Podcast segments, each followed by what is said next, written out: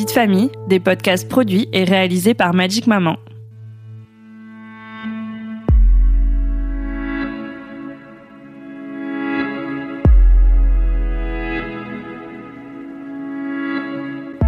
On me disait bien qu'un bébé ça allait tout chambouler, mais je n'avais pas imaginé à quel point c'était un tsunami.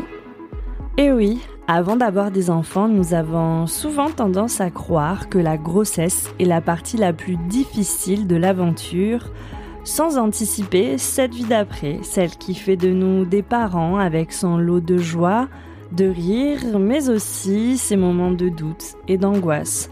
Alors attention, si beaucoup de parents se sentent désœuvrés à l'arrivée d'un bébé, ce n'est pas du tout une fatalité. Et si, pour limiter le chaos, on préparait un projet postpartum comme on prépare son projet de naissance?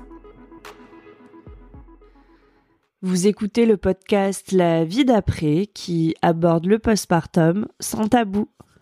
Je suis Julie Caron et j'accueille aujourd'hui Marie-Élise Launay, sage-femme, d'abord en maternité puis aujourd'hui en libéral, et également auteure de SOS Postpartum chez First Edition. Bonjour Marie-Élise.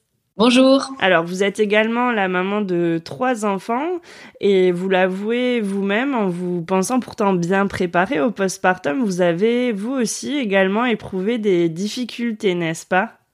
Tout à fait. C'est vrai que quand j'ai eu mon premier enfant, j'avais 25 ans, donc j'étais assez jeune, mais j'étais sage-femme depuis déjà deux ans et j'espérais euh, traverser cela euh, facilement puisque moi je savais, j'avais mmh. vu, j'avais femme en maternité et puis en fait, j'ai trouvé ça euh, assez bouleversant et assez difficile quand même.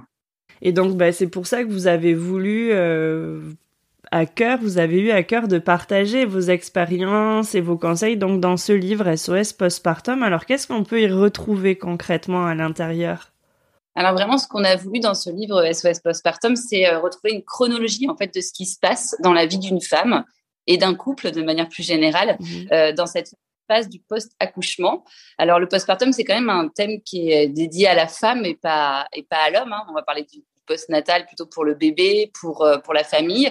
Et puis, euh, le postpartum, c'est vraiment un terme qui est dédié à la femme, à ce qui se passe dans son corps, dans son psychisme, dans cette phase qui dure, d'ailleurs, on ne sait pas trop combien de temps, 20 mmh. euh, selon l'OMS. Anna Roy, elle dit trois ans. C'est vrai qu'on a quelque chose d'assez vaste en fait dans la définition du postpartum. Donc, on a voulu redéfinir ce que c'était, qu'est-ce qui s'y passait, pouvoir euh, proposer en fait des choses aux femmes qui lisaient ce livre pour qu'elles ne se sentent déjà d'une pas seule à vivre cela puisque c'était écrit quelque part et donc euh, d'autres femmes avaient probablement traversé euh, ces méandres là et aussi voilà d'avoir des propositions, des solutions à adapter et à trouver selon ses besoins.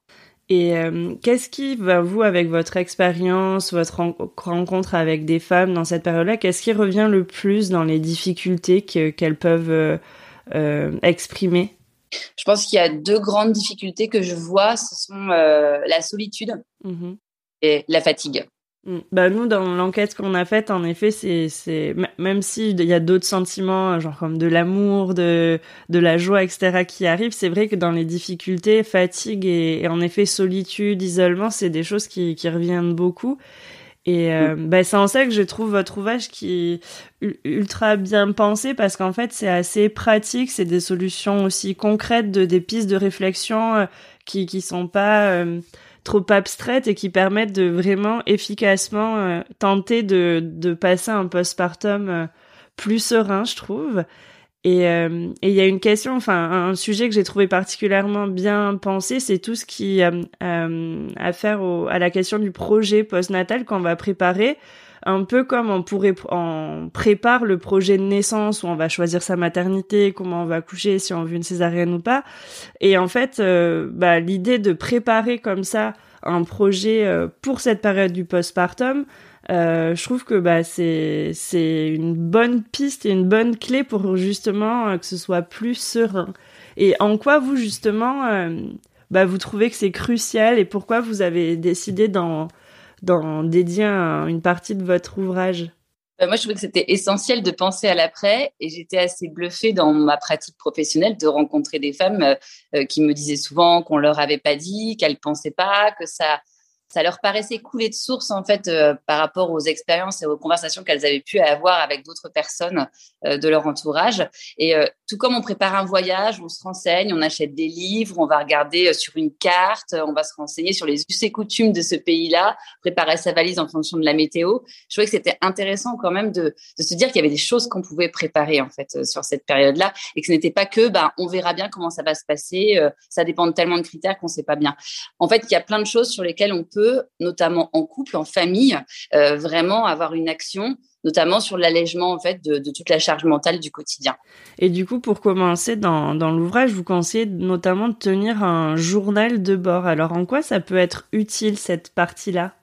Mais moi, je trouvais que, bah, encore une fois, par rapport à mes consultations, quand je demande à une femme qui vient d'accoucher comment elle va, elle me dit, oh, bah, l'allaitement, ça se passe bien, mais mon bébé, il fait pas caca. Voilà. Tout de suite, en fait, elle me ramène à son bébé. Et mmh c'est vrai que quand on leur demande comment elles vont, elles savent pas très bien comment elles vont, elles savent pas nous dire. Si je leur pose des questions précises sur euh, leur saignement, sur l'état physique de leur corps, elles savent pas très bien quand, euh, comment ça se passe. Euh, elles, n'ont pas tellement d'idées en fait de, de, me dire ces choses-là. Donc moi j'avais envie qu'elles puissent tenir comme elles le font pour leur bébé. elles écrivent à quelle heure il a mangé, quand est-ce qu'il a fait caca, quand est-ce qu'on fait le bain. J'avais envie qu'elles puissent aussi pouvoir elles-mêmes se dire bah j'ai eu mal là. Euh, ma zone, c'est celle-ci, euh, j'ai des saignements, ça a réaugmenté, j'ai une inquiétude, je ressens de la fièvre. D'écrire tout cela, ça permet aussi de voir est-ce que ça s'améliore dans le temps, ce qui est la physiologie en fait du postpartum, est-ce que ça s'aggrave? Et dans ce cas-là, je peux tirer la sonnette d'alarme et dire à ma sage-femme, à mon médecin, il y a quelque chose qui ne va pas et ça m'inquiète. Oui, et puis c'est aussi prendre conscience euh, de soi aussi, de se ramener à soi et de pas s'oublier dans toute cette phase qui est souvent largement consacrée et dédiée au bébé justement. C'était important pour moi qu'elles n'oublient pas leurs propres besoins primaires de respirer, d'aller faire pipi. Parfois, les femmes vont me dire, moi, j'ai plein de fuites urinaires, mais en fait, elles, ne répondent pas à leur corps quand leur corps leur dit, va faire pipi. Donc, en fait, elles attendent, elles attendent, elles disent, j'irai plus tard, j'irai plus tard. Finalement, euh, en fait, on va, on va, se retrouver souvent avec euh, euh, voilà d'autres d'autres choses à faire, et puis on va oublier, et puis quand on va y aller, bah, ça va être la catastrophe parce qu'en fait, on est beaucoup trop tard, on n'a pas du tout écouté son corps, et donc de revenir à ça, je pense que c'est assez important. Et ensuite, vous, bah, j'ai trouvé ça aussi assez important, c'est d'inviter les, femmes et le couple, enfin, à s'interroger, à se questionner bah, sur en amont, donc avant que le bébé arrive, euh, sur ce qu'ils voulaient faire de leur vie personnelle et aussi de leur projet professionnel. Et donc, selon vous, quelles questions elles sont judicieuses à se poser euh, quand on prépare l'arrivée d'un enfant qui va donc un peu chambouler euh, l'équilibre euh, du moment? Bah oui, un peu beaucoup. Je pense que important, c'est de se dire, euh, voilà, comment je me projette en tant que mère, en tant que père, comment est-ce qu'on voit euh, notre rôle de parent? Enfin, quelque part, la question, elle est essentielle, c'est pourquoi on a fait un bébé en fait? Alors euh, parfois, bah voilà, la vie a fait que ça s'est présenté comme ça. Parfois, ça fait des années qu'on y pense. Maintenant, c'est que c'est concret. Qu'est-ce qu'on veut faire en fait de ce de ce bébé dans notre vie? Comment est-ce qu'on veut l'intégrer? Est-ce qu'on veut vivre comme avant? Est-ce qu'on est ok pour avoir une période voilà d'adaptation qui va être nécessaire Est-ce que euh, nos projets professionnels où on était très à fond dans son travail, est-ce qu'on a envie peut-être de réduire un peu son temps de travail? Parce que ça peut être les mères, mais ça peut être les pères, mais ça, ça s'organise et ça t'anticipe aussi financièrement parce que les finances ont quelque chose de, très important à jouer en fait dans les décisions qu'on prend. Euh, est-ce que bah voilà des fois on se paye un nouveau canapé est-ce qu'aussi on se paye une partie de congé parental parce que euh, voilà on estime que c'est nécessaire et qu'on fait cet effort là en couple? Je pense que c'est des questions à se poser euh, et aussi voilà d'organiser tout ce qui est les modes de garde etc de se projeter dans sa vie de parent je crois que c'est assez important pour voilà pour voir un peu comment comment les autres enfin l'un et l'autre on se voit en fait en tant que parent. Oui, parce que bon, il peut y avoir plusieurs profils de parents, mais c'est vrai que ça arrive de temps en temps, voire souvent, que, comme vous le disiez, on ne s'attend pas à tout ça. Et, euh, et des parents qui disent non, mais ça ira, je verrai mes amis, je ferai machin. Et c'est vrai que c'est si ça a pas été, enfin, ça demande une organisation. En fait, il y a un peu moins de spontanéité possible quand on a un enfant en bas âge. Et, euh, et je trouvais voilà intéressant aussi que vous insistiez sur cette partie de vie personnelle parce que pour trouver son équilibre, on a quand même besoin d'avoir des activités propres et de se dire bah si je faisais du sport avant machin, est-ce que je continue, est-ce que je réduis, comment on peut s'organiser, est-ce qu'on peut se dire que tel soir euh, je continue, mais du coup ce soir-là tu sais que tu devras t'occuper du bébé et inversement. Et euh, Et je trouve que bah ça c'est des questions quand juste enfin qui, qui sont un peu nouvelles parce qu'on on pense vraiment à bon est-ce qu'on a euh, le lit parapluie le machin le truc et on va pas forcément penser à tiens est-ce combien de restos je me fais avec mes copines dans le mois? Est-ce qu'on se dit qu'une fois par mois je me le consacre? Et en fait, c'est quand même important aussi pour pour les parents en fait et pour que ça ça tienne en fait, c'est hyper important de pas se perdre. En fait, moi, je leur dis à mes, patientes, euh, rappelez-vous de la fille que vous étiez avant, pas même pas de la compagne, de la mère, mais c'est qui la fille qui est là En fait, elle est toujours là. Et comment est-ce qu'elle peut retrouver le moyen de s'exprimer avec cette nouvelle corde à son arc en étant devenue maman? Parce que l'autre question aussi que j'ai, moi, c'est une question de transmission en fait dans ce livre. Qu'est-ce que j'ai envie de transmettre à mes enfants? Est-ce que je vais lui raconter plus tard que le postpartum c'était l'enfer, que je lui déconseille d'avoir des gosses parce que c'est vraiment atroce, ou est-ce que j'ai envie de lui raconter que c'était pas fastoche mais euh, mais j'en suis tellement fière en fait d'avoir réussi à, trouver euh, en moi la créativité, euh, l'impulsion de notre couple qui s'est retrouvé peut-être renforcé parce qu'on a réfléchi ensemble, parce qu'on s'est pas laissé déborder par voilà de la jalousie peut-être parfois quand on retrouve son conjoint qui a repris le travail, qui et qu'on l'envie presque d'être au travail, d'avoir le temps sur l'heure de midi de déjeuner avec des, des, copains, de déjeuner avec des gens avec qui on peut discuter, et que soi-même on est à la maison un peu enfermé. Je crois que c'est vraiment de de, de pas se perdre en fait dans ces méandres-là que je voulais aussi transmettre et que je voulais. Euh, euh, moi, j'ai des enfants, j'ai deux garçons et une fille. Je suis hyper fière qu'ils sachent que c'est le postpartum aujourd'hui, grâce à ce bouquin notamment. Mais je, c'est chouette. J'ai trouvé ça super dur. Moi-même, je suis sage-femme parce que ma maman a fait une dépression du postpartum, donc il n'y a pas de hasard dans la vie. Euh, ce bouquin-là, il a beaucoup de sens pour moi euh, sur, euh, sur beaucoup d'aspects, mais en tout cas, j'avais vraiment, vraiment envie de cette transmission-là. Et, et, du coup, on y revient, vous le disiez, vous parliez de charge mentale, et donc bah, le dernier conseil que vous donnez dans cette préparation du projet post-natal, c'est de réfléchir à, bah, l'organisation concrète de, la maison et de la répartition des tâches. Euh, mais du coup, comment on fait concrètement un tableau, on, se dit, bah tiens. Déjà, ce qui serait idéal, c'est que euh, les papas, aient leur place aussi déjà pendant la grossesse, en préparation à l'accouchement, en consultation de grossesse, parce que moi, je vois que les papas qui viennent, ils comprennent et ils entendent des choses euh, différemment parce que quand c'est leur femme qui leur dit ou quand c'est un professionnel de santé qui leur dit, euh, ils se rendent compte. Donc le cours sur le postpartum, notamment moi j'en fais un dans la préparation à l'accouchement bien évidemment. Euh, eh bien en fait on parle de ça, on parle de qui va faire le ménage, qui va préparer les repas, qui va euh, s'occuper d'un drive, est-ce qu'on fait des gros plans de courses, est-ce qu'on s'est fait une petite liste avec des menus très simples, est-ce qu'on a organisé que euh, qui va passer à la maison, euh, qui on, on invite à la maison, parce qu'on ne peut pas inviter tout le monde tout de suite.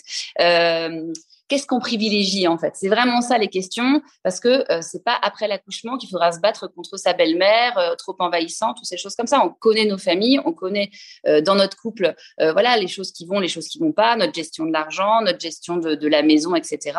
Mais d'investir, que le papa s'investisse déjà pendant la grossesse, je pense qu'il comprendra beaucoup de choses et que naturellement en fait il y viendra aussi. Mais c'est intéressant de se faire un bon repas, de prendre une feuille et d'écrire qu'est-ce qui se passe à la maison, comment on gère? D'autant plus qu'en congé maternité, la femme, ben, finalement, elle prend à sa charge assez naturellement et spontanément un sacré paquet de trucs puisque son mari continue à travailler. Et en fait, euh, ben, c'est le commencement du glissement en fait vers la femme comme elle est à la maison, elle va euh, bah, appeler les artisans parce qu'il y a des travaux, elle va euh, euh, s'occuper de comment euh, des couches par exemple en se disant est-ce qu'on va faire des livraisons de couches tous les mois, est-ce qu'on va aller chez Leclerc les chercher? On a vraiment ce truc là de d'organisation familiale et de de, de se faire peut-être aussi un dîner toutes les semaines, une fois par semaine, tout le long du postpartum là dans cette première période pour se dire on refait un point sur ce qu'on avait prévu et les réajustements à faire de manière à ce que les attentes elles soient là, la réalité elle soit là, que le, le delta soit pas comme ça, mais que voilà, ça bouge et que ce soit quelque chose qui arrive à un certain forme d'équilibre en fonction des besoins aussi de l'enfant qui vont évoluer sur les semaines.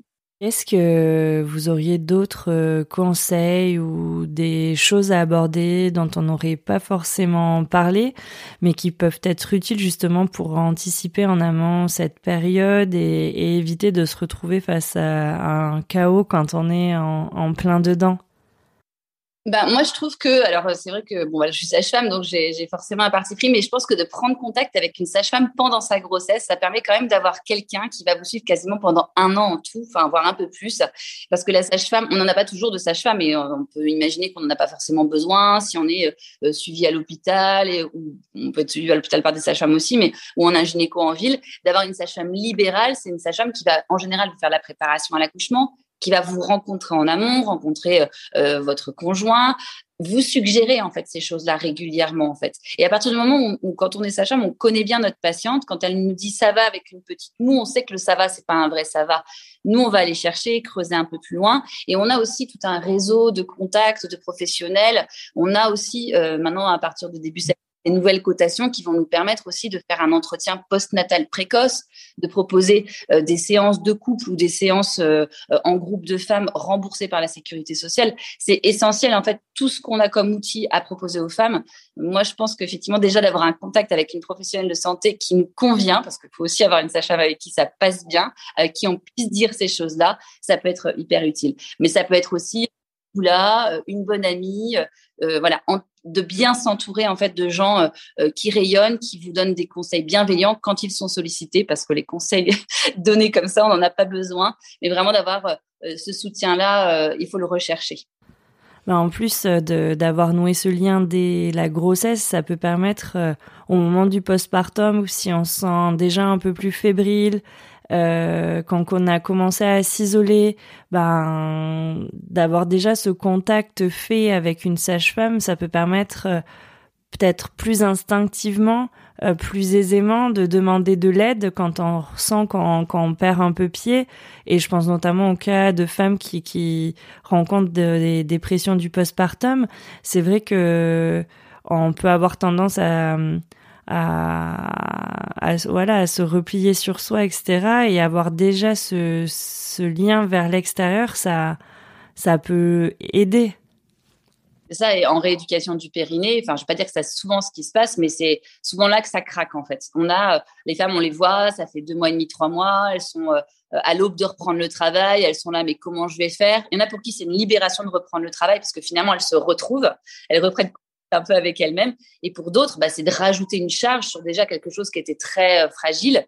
Euh, et, là, ça explose. Et donc, euh, les patientes, elles arrivent, on leur demande comment elles vont, elles nous disent un petit ça va, puis elles s'assoient, elles se mettent à pleurer. C'est vrai qu'on a besoin aussi de pouvoir les connaître pour pouvoir bah, tout de suite savoir à quel point elles vont mal en fait et qu'elles osent nous dire les choses telles qu'elles les ressentent parce que souvent on cache un peu à l'entourage. Hein. La dépression du postpartum, c'est une dépression qui est dite souriante on va euh, dire que ça va, que oui, oui ça va, alors qu'en fait, bah, des fois, ça va pas du tout.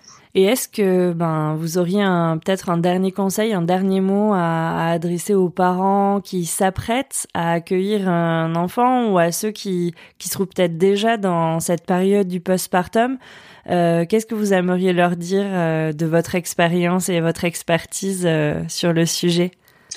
Bah, je pense que ce qui est important, c'est qu'on peut se préparer euh, à ce qui va se passer, mais on ne sait pas comment on va le vivre en fait. Et c'est là toute la difficulté. Donc je pense qu'il faut pas s'en vouloir en fait quand les choses sont pas faciles parce que euh, on peut pas anticiper la vie de manière générale. Et dans le postpartum, c'est encore plus euh, important, encore plus crucial parce qu'en plus on est responsable de son bébé. Donc je crois que juste aussi de de s'autoriser à vivre les choses telles qu'on les ressent. Je crois que c'est vraiment la clé du succès pour pouvoir les dire telles qu'elles sont vécues et trouver des solutions ensemble.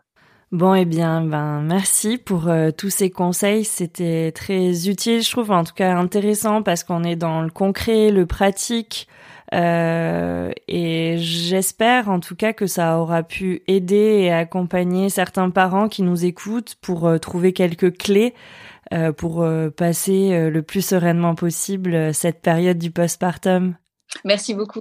Merci, merci beaucoup Marie-Élise. À bientôt. Au revoir.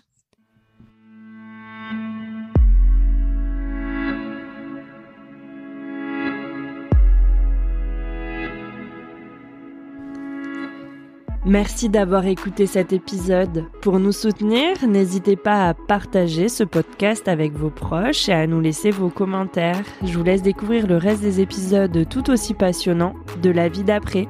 À très vite!